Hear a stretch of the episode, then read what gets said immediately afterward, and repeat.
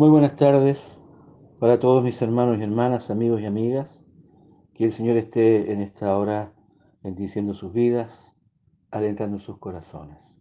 Estamos en lo que denominamos Semana Santa, en que recordamos la última semana de la vida o del ministerio terrenal del Señor Jesús. Y Dios mediante vamos a meditar cada día en alguno de los eventos o de las enseñanzas que dijo el Señor Jesús registradas en el Evangelio en esta última semana de su ministerio terrenal que habría de culminar con su crucifixión y posteriormente con su victoriosa resurrección. Voy a leer uno de esos sucesos que aconteció en esos días, cuando Jesús estaba en Jerusalén, en su última semana de ministerio. En el Evangelio de Marcos, voy a leer, en el capítulo 11, los versos 15 al 19, la purificación del templo.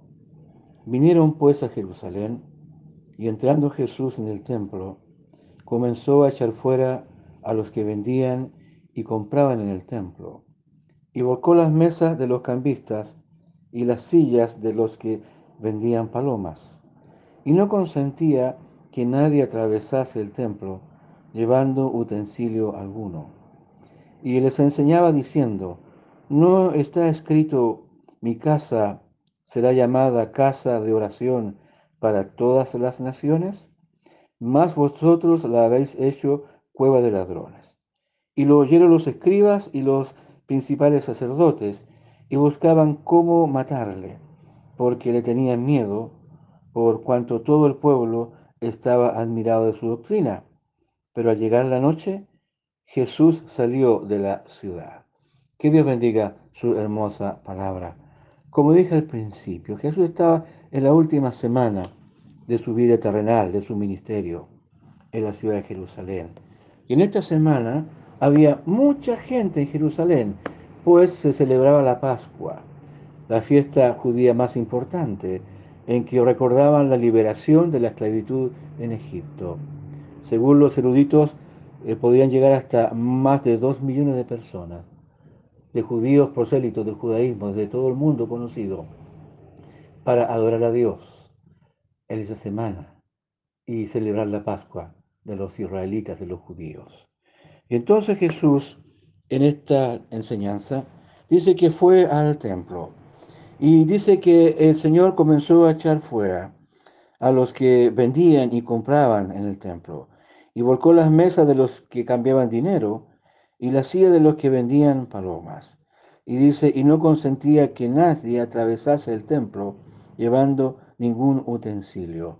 Y les enseñó diciendo, una enseñanza que estaba muy dentro de, de, la escritura del Antiguo Testamento, de la Biblia hebrea, y que los judíos sabían, no está escrito, no está escrito, mi casa, casa de oración será llamada para todas las naciones? Los judíos sabían eso, sí. Y Jesús se enojó por el abuso que los judíos estaban haciendo del templo, ¿ya? Y los judíos sabían y estaban conscientes de ello, que eso no estaba bien. Y los dirigentes religiosos hacían la vista gorda, porque allí en el mismo templo se cambiaba dinero, las casas de cambio, y el mismo templo la gente compraba ciertos los animales para los sacrificios, ya las palomas. Y Jesús le pareció que eso no estaba bien, porque eso estaba yendo en contra de lo que, de lo que significaba el templo y para qué el templo había sido constituido. Y lo dice aquí el Señor, que el templo es casa de oración. Es un lugar para buscar, para encontrarse con el Señor. La palabra hierón, la palabra griega que significa recinto sagrado, eh, era la palabra que se usaba para definir al templo. Era un recinto sagrado porque era la casa de Dios, donde moraba la presencia del Señor y donde se iba a rendir culto a Dios.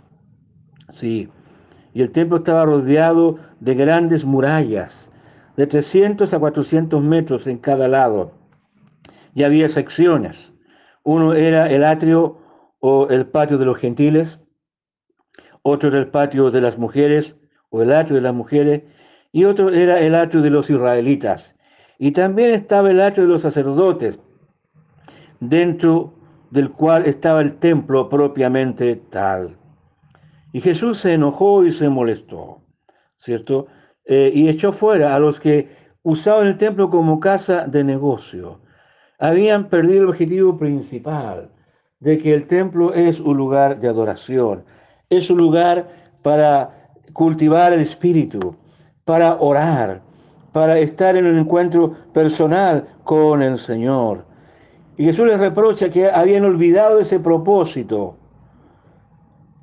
que el templo es para orar, es un lugar de oración, de recogimiento, para estar en comunión con Dios. Y dice, ustedes han hecho cueva de ladrones, porque está llena de comerciantes, de gente que vendía y gente que compraba. hermanos, eh, qué interesante es lo que Jesús hace y la enseñanza que nos dice a nosotros. Bueno, eh, el templo que nosotros tenemos es nuestra vida. Y nuestra vida es templo del Espíritu Santo, porque allí en dentro de nuestra vida mora la presencia del Señor por medio de su Santo Espíritu. Entonces debemos cuidar nuestra vida como hijo de Dios para glorificar y honrar el nombre del Señor, porque somos templo del Espíritu Santo.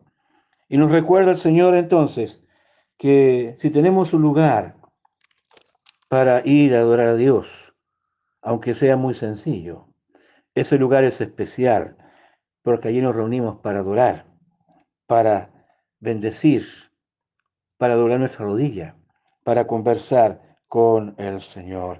Esto nos hace un llamado de atención en este tiempo, hermanos, a que tengamos cuidado con la liviandad, tengamos cuidado con la superficialidad, ¿ya? Porque si hay un lugar que está dedicado para la adoración al Señor, debe ser cuidado para aquello. El lugar donde se reúne la familia de Dios, donde se reúnen los santos, es un lugar especial. Y a veces, eh, con el mejor ánimo, cuando eh, se da la bienvenida en el culto, eh, el hermano o la hermana que está dirigiendo dice, damos la bienvenida a las visitas y siéntanse como en su casa. La verdad es que eso no está bien, porque uno nunca debe sentirse en el templo como si estuviera en su casa. Porque en mi casa yo me saco los zapatos, me pongo las pantuflas. No, no, no, es un error, es una equivocación. El templo no es la casa de nadie. El templo es la casa del Señor. Nos reunimos para rendir culto, para adorar, para bendecir, glorificar el nombre de Dios. Sí. Y el Señor Jesús se molestó por ese uso liviano que daban en el templo. Y los judíos sabían que estaban actuando mal, porque conocían la escritura, conocían la palabra de Dios. Sabían que aquello estaba mal. Por lo tanto, ellos tenían que aceptar que la reprensión de Jesús era correcta, porque era conforme a las escrituras.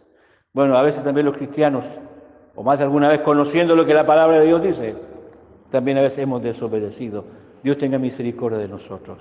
Sí, en la última semana de su vida terrenal en Jerusalén hubo un, instante en que el Señor se enojó, se molestó al ver el uso indigno que daban del templo la profanación espiritual de la casa de Dios y les recordó a los israelitas que su casa es casa de oración.